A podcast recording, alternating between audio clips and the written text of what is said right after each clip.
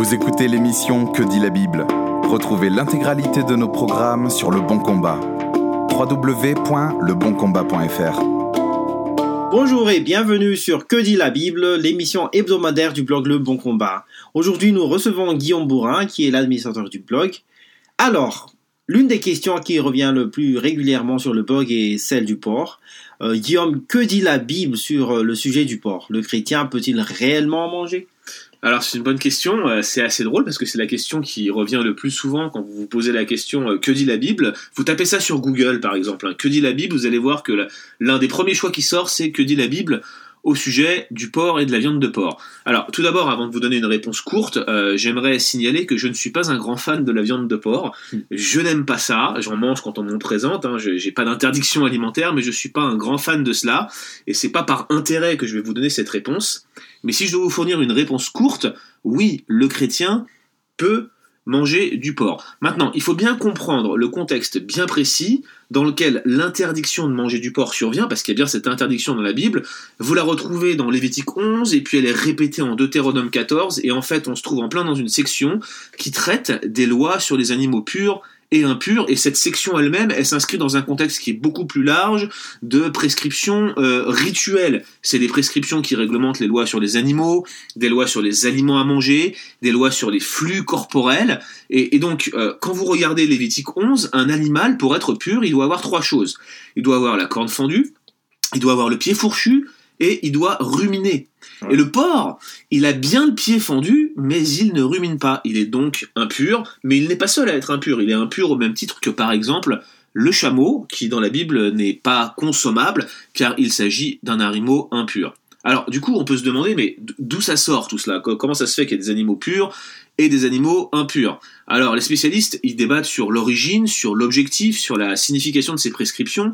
Certains pensent qu'il s'agissait de, règles de séparation pour différencier Israël des autres peuples qui l'entouraient, en quelque sorte pour marquer la, sainteté de ce peuple.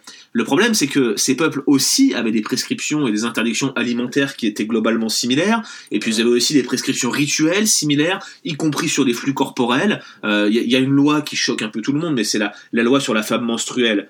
La période de menstruation de la femme, pardon. Euh, et la, la, la, question hein, que, que, les gens se posent, c'est mais pourquoi c'est c'est présent dans la Bible? Qu'est-ce que ça fait là? Mais finalement, les peuples qui entouraient Israël avaient aussi ce type de prescription. Voilà, exactement, Mandimbi. Hein. Alors, il y en a d'autres qui estiment que ces règles étaient en vigueur parce qu'elles tournaient autour du service du tabernacle et étaient là pour marquer en quelque sorte la sainteté du lieu. Euh, c'est généralement sur la base de Lévitique 15-31 où, où Dieu affirme que ces lois sont données pour que le sanctuaire reste pur. Mais là, il y a encore un autre problème, c'est que le distinguo entre animaux purs et animaux impurs est plus ancien que la loi mosaïque. Et oui, si vous regardez l'entrée dans l'arche de Noé et des animaux, Noé devait prendre un couple de chaque type d'animal. Exactement.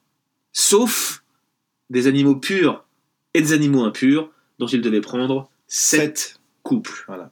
Alors, on voit bien que ce, distinguo existe, ah, c'est un sujet de débat très important parmi les spécialistes. Le, le moins qu'on puisse dire, c'est que certaines prescriptions de la loi existaient déjà avant la loi, et que finalement la loi de Moïse n'a rien établi de nouveau. Ça ne veut pas dire que ces lois, elles ont été en vigueur de tout temps, mais finalement la loi de Moïse reprend des éléments qui étaient déjà existants pour des personnes qui vivaient bien avant la loi mosaïque, bien avant Moïse, comme par exemple Noé, au moment où il rentre dans l'arche. Alors, du coup, comment est-ce qu'on va résoudre euh, euh, cette question et comment est-ce qu'on va résoudre cette tension? Alors, la première chose, c'est qu'il faut comprendre que la loi, c'est pas juste un, ensemble de règles et point final. La loi est variée, il y a des styles littéraires, il y a des styles de loi, il y a des types de lois. Par exemple, deux grands types de lois, vous avez des lois apodictiques et des lois casuistiques. Le type de loi apodictique, c'est par exemple euh, les dix commandements. Fait, ne fait pas. Ce sont des lois apodictiques. Puis vous avez des lois basées sur des cas, des lois casuistiques, et, ces lois-là, euh, ce sont généralement des lois qui sont davantage centrées sur des commandements civils, des cas particuliers. Par exemple, si quelqu'un vole, il devra rendre quatre fois ce qu'il a volé. Donc c'est sur du cas particulier. Ce sont des choses qui vont s'orienter sur euh, euh, des, des événements précis et non pas un commandement général, intemporel que l'on pourrait retrouver. Et justement, vous allez avoir des, des absolus moraux qui sont contenus dans la loi. Tu ne tueras point, par exemple, c'est pas une loi de circonstance. C'est un interdit moral qui est enraciné dans le caractère même de Dieu. C'est parce que Dieu est qui il est qu'on ne peut pas tuer une créature faite à l'image de Dieu. On ne peut pas maudire une créature faite à l'image de Dieu. C'est parce que Dieu est vrai qu'on ne peut pas colporter de faux bruits. C'est parce que Dieu est saint qu'on ne peut pas adorer un autre Dieu que lui. Vous voyez, ce sont des commandements intemporels qui émanent de Dieu même, des absolus moraux. Et dans le même temps, vous allez avoir des commandements spécifiques qui sont euh, limités temporellement. Je reviens sur ces règlements civils qui, réglaient la vie d'Israël, qui sont probablement limités à cette période précise, à l'entrée dans le pays et à la sortie du pays. Vous relisez Deutéronome 4, c'est très clair, on parle de commandements à observer dans le pays. Et donc vous avez aussi des commandements qui tournent autour du tabernacle, comme on le disait plus haut. Et finalement, il y a cette distinction qui est faite, qu'on appelle généralement la division tripartite de la loi. Alors cette division tripartite, elle, se retrouve chez les auteurs euh, patristiques, les pères de l'Église, on en voit un, embryon en quelque sorte, mais elle va être réellement popularisée par Thomas d'Aquin, euh, le grand théologien médiéval, et ça sera repris par les réformateurs qui, qui vont euh, se l'approprier, notamment Jean Calvin. Cette division tripartite de la loi, finalement, distingue des lois morales, les fameux absolus intemporels, les dix commandements en quelque sorte, qui, qui sont le reflet et, et même l'émanation de la sainteté, de la moralité de Dieu. Vous avez des commandements cérémoniels comme ceux qu'on a ici, euh, celui de l'interdiction de manger du porc, et vous avez des commandements civils qui vont être finalement l'application de ces commandements moraux et qui vont réglementer la vie d'Israël en tant que théocratie. Dès l'instant où la théocratie s'arrête, ces commandements n'ont plus lieu d'être. Et dès l'instant où le tabernacle n'existe plus, finalement les commandements qui sont liés au tabernacle, qui sont liés à cette image de pureté rituelle, n'ont plus vraiment lieu d'être.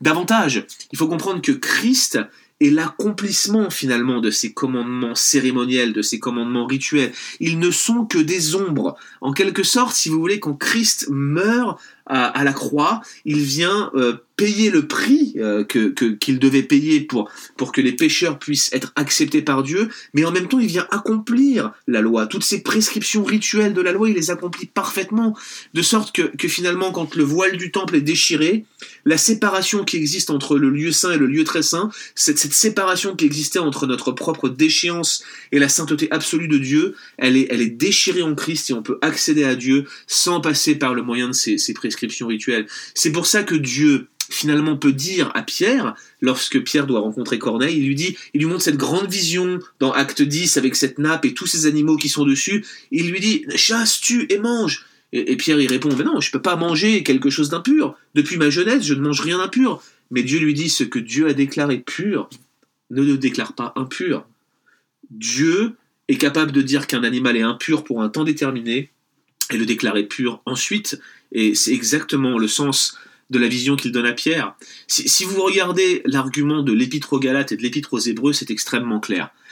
Deux contextes différents, une ville en Galatie, une autre, c'est très débattu, mais euh, soit une ville d'Italie, soit probablement des juifs palestiniens avec un auteur qui écrit d'Italie. Dans les deux cas, vous avez des gens qui étaient en train de, s'éloigner doucement de la foi chrétienne pour aller de nouveau embrasser des commandements d'arrière-plan judaïque mhm. et retourner à des prescriptions cérémonielles, à des observances comme la circoncision. Et, l'argument de Paul, c'est de dire, mais c'est un retour en arrière. Si vous commencez à obéir aux prescriptions de la loi, vous allez devoir y obéir tout, à, tous ces commandements, à toute la loi. Et, si, vous, si vous recommencez à obéir à la loi, vous vous placez sous la malédiction de la loi. En particulier si vous cherchez votre justification et votre salut dans l'obéissance aux commandements de la loi. Alors l'argument de, de Galate et d'Hébreu, laisse à penser qu'il y a une partie de la loi de laquelle on ne dépend plus.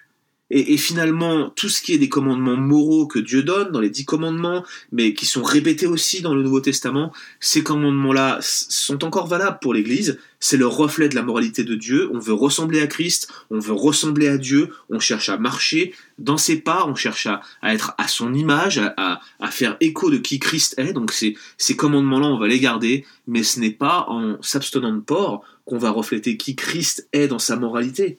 La seule chose que l'on fait, c'est de démontrer la séparation qui existait entre l'homme et Dieu. Or, nous ne sommes plus séparés de Dieu parce que Christ a fait la paix par le sang de la croix et il nous a réconciliés avec Dieu si nous sommes en lui, si nous sommes régénérés avec lui. Par conséquent, ces prescriptions alimentaires, quelles qu'elles soient, ne s'appliquent pas aux chrétiens. Alors, En conclusion, qu'est-ce qu'on peut dire, cher Mandimbi? C'est que finalement, euh, il n'y a qu'une seule raison pour laquelle on devrait s'abstenir de porc, c'est parce qu'on n'aime pas ça. Et c'est la Ça, raison. C'est une bonne raison. C'est une bonne raison. Il me semble que euh, toi, Mandimbi, tu tu t'abstiens pas de porc du tout, en fait. Ah, pas du tout. Hein. Donc bah écoute, je crois qu'on peut dire euh, devant tous les auditeurs du podcast euh, euh, aujourd'hui que finalement bah je te donne ma part. Et merci de me donner ta part, j'apprécie ça. Alors, euh, merci Guillaume pour ce podcast euh, et ces réflexions qui sont très intéressantes, hein, surtout pour ceux qui aiment le porc. et euh, nous vous donnons rendez-vous pour euh, un prochain podcast euh, la semaine prochaine. Merci. Merci d'avoir écouté cet épisode de Que dit la Bible. Retrouvez l'intégralité de nos programmes sur Le Bon Combat. www.leboncombat.fr